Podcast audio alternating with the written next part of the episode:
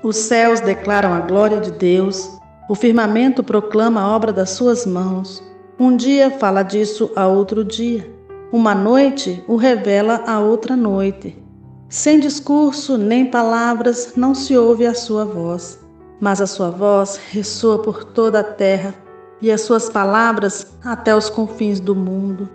Nos céus ele armou uma tenda para o sol, que é como um noivo que sai de seu aposento e se lança em sua carreira com a alegria de um herói. Sai de uma extremidade dos céus e faz o seu trajeto até a outra. Nada escapa ao seu calor. A lei do Senhor é perfeita e revigora a alma. Os testemunhos do Senhor são dignos de confiança e tornam sábios os inexperientes.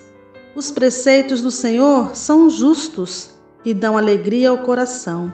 Os mandamentos do Senhor são límpidos e trazem luz aos olhos. O temor do Senhor é puro e dura para sempre.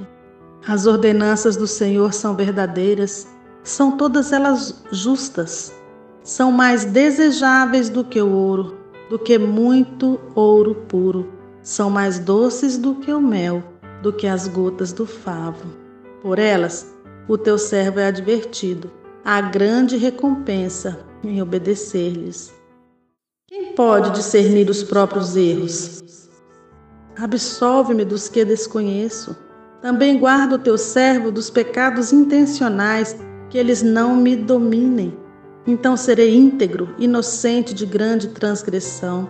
Que as palavras da minha boca e a meditação do meu coração sejam agradáveis a ti, Senhor, minha rocha e meu resgatador. Amém.